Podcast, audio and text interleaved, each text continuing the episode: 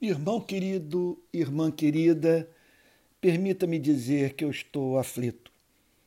Eu não esperava dar esse passo no meu ministério, tão cedo assim, embora já esteja com 57 anos. Porque fazer uma exposição da carta aos Romanos era um projeto assim para quando eu me considerasse realmente idoso porque nessa fase da vida eu me sinto um velho jovem, um jovem velho, mas não completamente idoso. Ainda dá para correr os 90 minutos, com dificuldade, precisando de um balãozinho de oxigênio, mas ainda dá. Então, era a, meu projeto tratar dessa epístola é, é, somente numa fase que me sentisse mais amadurecido para lidar com esse texto absolutamente majestoso. Eu venho de um histórico de exposições de, no púlpito da minha igreja de livros inteiros das Sagradas Escrituras, bem como exposições de textos das Escrituras na Igreja Presbiteriana Betânia, em Niterói. Então, em Niterói, eu fiz as exposições de Efésios e Gálatas. No púlpito da Igreja Presbiteriana da Barra, eu fiz as exposições. Olha, pode ser que minha memória esteja falhando mas os que eu vou mencionar aqui são absolutamente certos. Fiz a primeira aos Tessalonicenses, Gálatas, Efésios, uh, Filipenses, Colossenses, uh, Marcos. Me encontro agora no capítulo 15, verso 25 do Evangelho de João, e tudo isso, exposição bíblica, verso por verso, palavra por palavra. Então, estou me familiarizado com esse trabalho de pesquisa nos comentários, de oração, me, de, me debruçar sobre o texto das Sagradas Escrituras e lutar para compreender o seu significado. E, esse, e em razão desse trabalho, eu vi o quão delicioso é o estudo regular de livros inteiros da Bíblia. Como que a análise do texto, à luz do seu contexto imediato, das passagens que o antecedem, bem como dos versos subsequentes, e bem como à luz do contexto mais amplo da carta, da epístola, do evangelho, como que isso nos ajuda a entender com mais profundidade as Sagradas Escrituras e desse método eu não tenho aberto mão. Então, terminando João na minha igreja, já vou é, me dedicar a um outro livro, ainda não decidi, é um projeto que teve início, se não me falha a memória, em 2016. Eu estou desde outubro de 2016 estudando com a minha igreja o Evangelho de João. E acredito que tenho aí mais dois anos ou dois anos e meio pela frente. Mas assim que terminar, vou me dedicar a uma outra exposição bíblica de um livro inteiro. E agora, pela primeira vez, eu estou me dedicando a uma exposição online. Então eu não vou ter, eu peço que você compreenda isso. Você não vai ver aquela aquela forma de pregar que é característica de quem prega diante de centenas de pessoas e tem o feedback da igreja. E aquela unção que o Espírito Santo dá para os cristãos quando estes estão reunidos na presença de Deus. Onde estiverem dois ou três ali juntos, reunidos no meu nome, eu estarei presente. Então eu tenho vivido a experiência de, é, de, de, do conhecimento comunitário das Sagradas Escrituras. O que, que eu estou querendo dizer com isso? Você é, se junta aos demais irmãos na fé, ainda que seja nessa forma de monólogo, que é o culto de, de domingo, né, de exposição bíblica, né, de, feita por um pastor, perante pessoas que humildemente ouvem em silêncio a proclamação da palavra de Deus. Mas mesmo assim, mesmo com essa perda do, do, da riqueza do diálogo, eu percebo que o Espírito Santo honra essa, esse exercício, sabe, dessa disciplina espiritual. A fé vem pelo ouvir e ouvir a palavra de Deus. Esse é o método que Deus tem usado para a edificação da sua igreja. Sem profecia, o povo se corrompe. Então há uma graça especial reservada para essa decisão humilde de ouvir um pregador e um pregador que se afadiga no estudo das Sagradas Escrituras e que se põe de pé num púlpito para, com lágrimas nos olhos, na dependência do Espírito Santo, em fidelidade à verdade, edificar a igreja que Jesus Cristo comprou com o seu próprio sangue. E a maior prova de que há uma graça especial para esses encontros é o fato, eu digo isso pela minha experiência ministerial, de eu descobrir verdades no texto das Sagradas Escrituras somente quando estou pregando. Por isso que eu nunca levo o sermão totalmente escrito. Eu não sou contra quem o faz, embora seja radicalmente contra quem é, é leia o, o, o texto inteiro na íntegra, sem manter, quer dizer, o sermão inteiro na íntegra, sem manter contato visual com o povo. Não julgo que seja saudável. Então, o que, que eu faço? Eu, eu, aliás, eu, eu, o que, que eu sugeriria? É que você que gosta de escrever o sermão inteiro, que pelo menos levasse somente o esboço do que foi escrito, um resumo, a fim de você manter um contato vivo, mais pessoal com a igreja. Eu não escrevo os meus sermões na íntegra. O que eu faço é levar um esboço, depois de ter estudado muito o texto, e seguindo a sugestão feita por Martin Lloyd Jones, que ele diz que esse é o melhor método em razão uh, do fato do pregador poder contar com aquela assistência do Espírito Santo que acrescenta é, a pregação no ato da sua entrega aquilo que o pregador não conseguiu ver enquanto redigia o seu sermão. Eu acredito nessa assistência do Espírito Santo e quero pregar de uma maneira que eu esteja, durante o ato da entrega da mensagem, aberto para o auxílio do Espírito de Deus. Então você vai estar ouvindo a partir de hoje uma exposição bíblica inédita no meu ministério. Eu nunca fiz uma exposição. Estou me sentindo como se estivesse diante de uma emissora de rádio sabe? De certa forma, é, o que eu estou fazendo é, é, é, é isso mesmo. Eu tô, é como se eu me sinto como se estivesse dentro de uma rádio e assim então pregando e sem ver o rosto de ninguém. Eu não tenho, não estou agora nesse momento, sabe, vendo nenhuma reação física, ou gente dormindo, ou gente chorando, ou levantando as mãos, ou dizendo glória a Deus, ou então cochichando do lado, discordando do que eu estou falando. Eu estou aqui agora trancado na minha biblioteca, sozinho e pedindo assistência do Espírito Santo para essa aventura que se inicia hoje. É meu propósito expor a carta de Paulo aos Romanos, verso por verso. E não sei quanto tempo isso vai durar, mas a minha expectativa é que ao término dessa exposição, você e eu estejamos amando mais o nosso Salvador, é, provando das afeições santas provenientes da compreensão salvadora da verdade e encarnando a ética do cristianismo, vivendo na liberdade dos filhos de Deus, expressando no tempo e no espaço a beleza do caráter de Cristo. Então eu gostaria de fazer uma oração nesse momento, uma breve oração, como expressão da dependência do auxílio do Espírito Santo.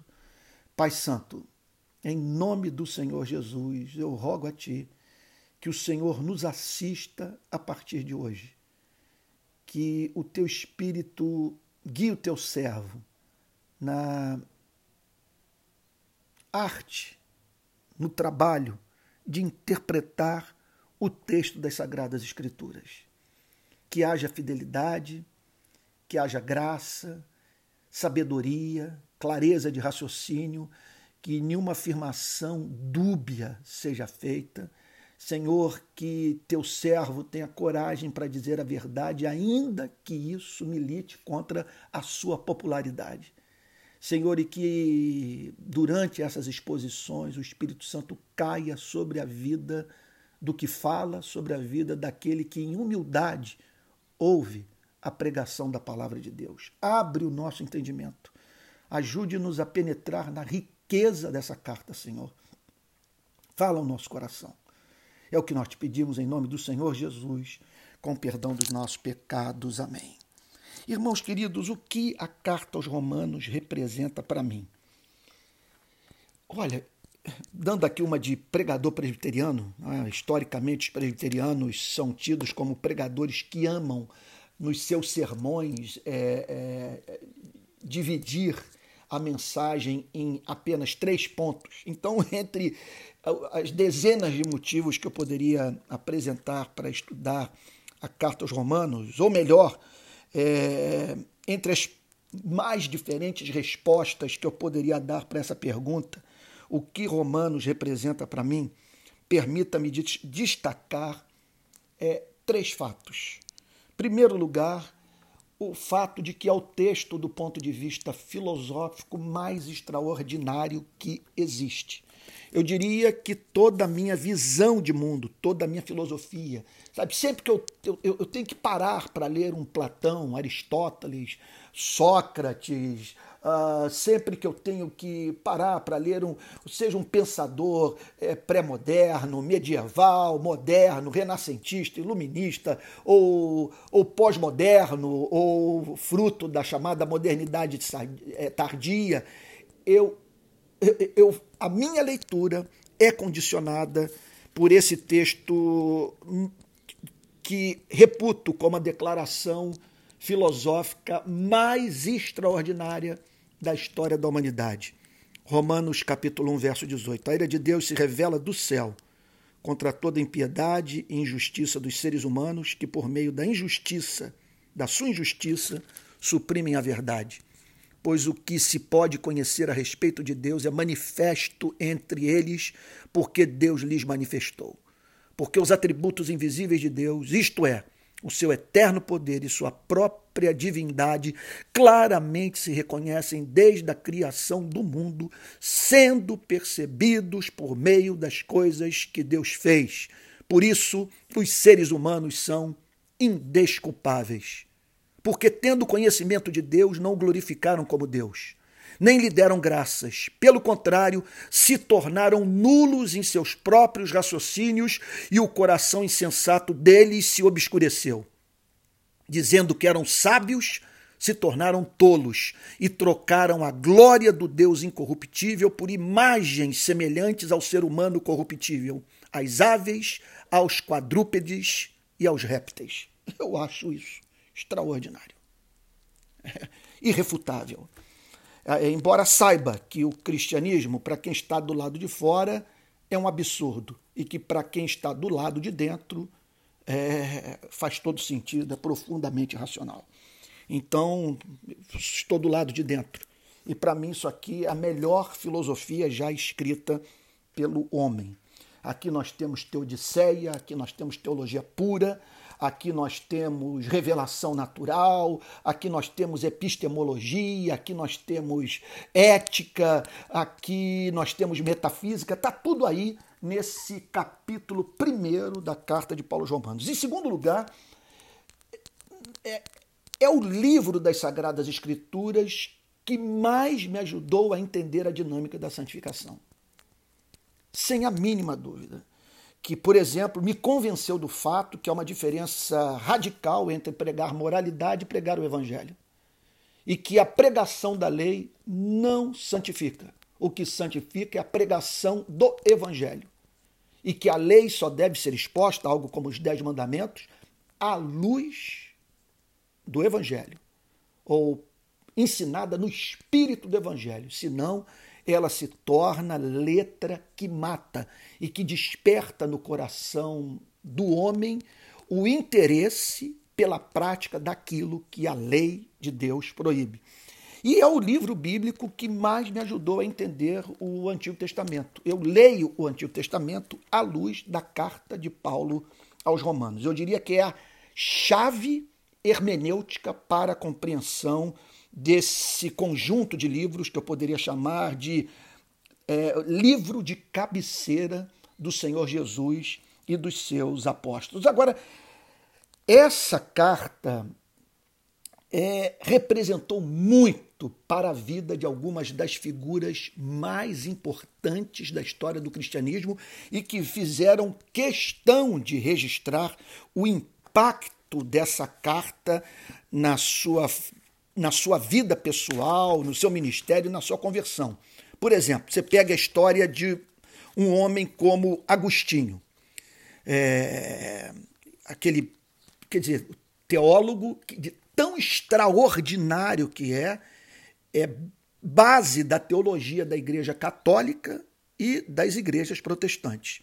Olha o que, que Martin Lloyd Jones fala sobre a relação de Agostinho. É, na verdade, é o relato da conversão de Agostinho. Veja o que, que diz. Suponho que, em muitos aspectos, é correto dizer que entre o encerramento do cânon do Novo Testamento e a reforma protestante, não houve na igreja cristã nenhuma pessoa mais importante do que Agostinho de Hipona. Concordo inteiramente com Martin Lloyd Jones. Prossegue o grande pregador galês. Vocês se lembram da história dele? Ele era professor, um homem brilhante, todavia, apesar de ser um filósofo profundo, sua vida era imoral, dissoluta. Vocês se lembram de como ele foi convertido? Aflito e com a alma em agonia, estava sentado no jardim certa tarde, quando ouviu a voz de uma criança dizendo: Tole lege, tole lege, tome e leia, tome e leia. Levantou-se, foi para o seu alojamento e abriu o livro.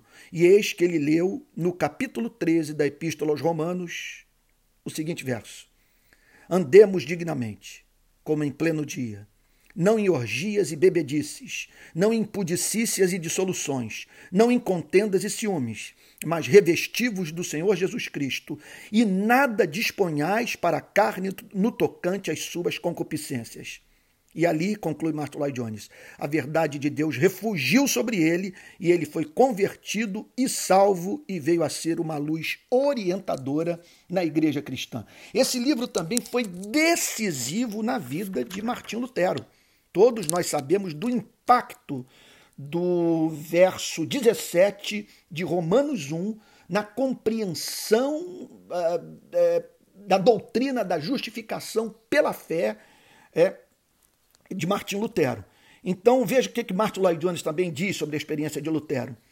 É, ouçam também o que diz Martim Lutero sobre ela. Esta epístola é a parte principal do Novo Testamento, significando que é o livro mais grandioso do Novo Testamento.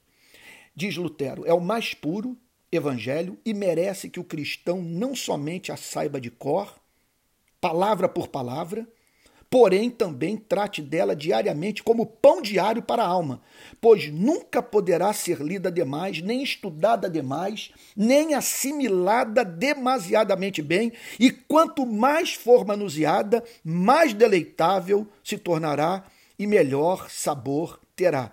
E, portanto, nós conhecemos a história do, da, da, do dia que sua mente foi aberta em razão do contato com a verdade de Romanos 1,17 é, o justo viverá pela fé, e a partir dali ele conheceu a chave de interpretação das escrituras do Antigo e do Novo Testamento. Calvino tem a, a seguinte declaração a fazer sobre o texto de, de Romanos. Veja o que, que ele fala aqui, numa citação que eu extraí do comentário de John Stott sobre, sobre ah, ah, do comentário de John Stott sobre essa, essa carta, a carta aos Romanos. Diz assim, ah, deixe-me ver aqui, onde que está registrado. Aqui, olha só, diz, Martin, é, diz John Stott, mencionando Calvino. É, se nós se nós é, quisermos ganhar, se nós tivermos, se nós ganharmos um verdadeiro, perdão, está em inglês, olha só, Calvino, diz John Stott, Calvino escreveu é, similarmente é, declarando a seguinte coisa: se nós obtivermos um entendimento verdadeiro dessa epístola, nós teremos as, a porta aberta para os, os mais profundos tesouros das Sagradas Escrituras. Calvino. Nós também sabemos, também temos conhecimento do impacto dessa carta na vida de um homem como John Wesley, o pai do metodismo. Porque é, talvez seja conhecido de você o relato da conversão de Wesley no dia 24 de maio de 1738 na rua Aldersgate, em Londres. Diz Martin Lloyd Jones: Deixe-me lembrar-lhes como foi que aconteceu. O Espírito de Deus estivera operando nele os irmãos moráveis o viam ensinando sobre a doutrina da justificação pela fé sem obras, e embora tivesse entendido com a mente, tivera que dizer: Eu não assenti. Foi num estado de grande agitação de alma, da mente e do coração que ele foi, sem boa disposição, a uma reunião na rua Aldersgate.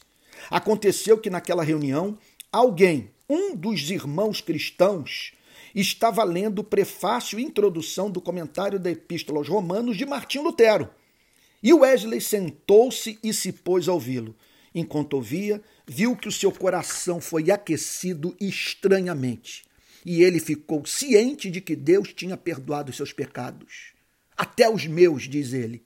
Ali mesmo e naquela mesma hora foi-lhe dada uma firme certeza da salvação, a qual o tornou do abjeto que era como pregador, como pregador num grande e poderoso evangelista. Aí nasce o metodismo e nós podemos dizer que a história da Inglaterra, até mesmo é afetada para sempre. Aliás, nós podemos dizer que essa epístola ou essa carta de Paulo aos Romanos foi decisiva para a formação do mundo ocidental.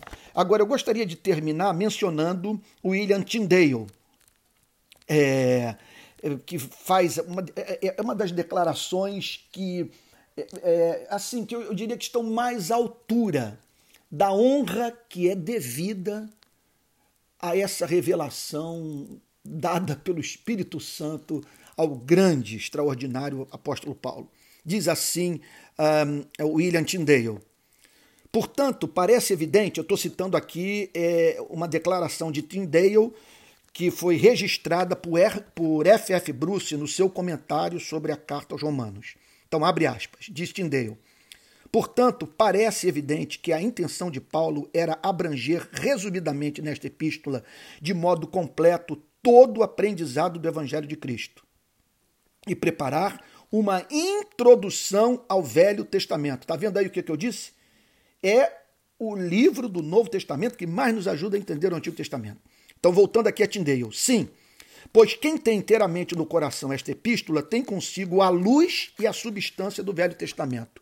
Daí que todos os homens, sem exceção, se exercitem nela com diligência e a recordem noite e dia até se familiarizarem com ela completamente. Bom, então eu estou chamando você a partir de hoje mergulhar nesse livro extraordinário. E amanhã, logo cedo, é meu desejo fazer uma exposição do verso primeiro do capítulo primeiro da gloriosa carta do grande apóstolo Paulo aos Romanos. Um forte abraço para você. Vai ser uma honra ter a sua companhia a partir de hoje. Que Deus o guarde e que envie sobre o seu coração espírito de alegria em nome de Jesus.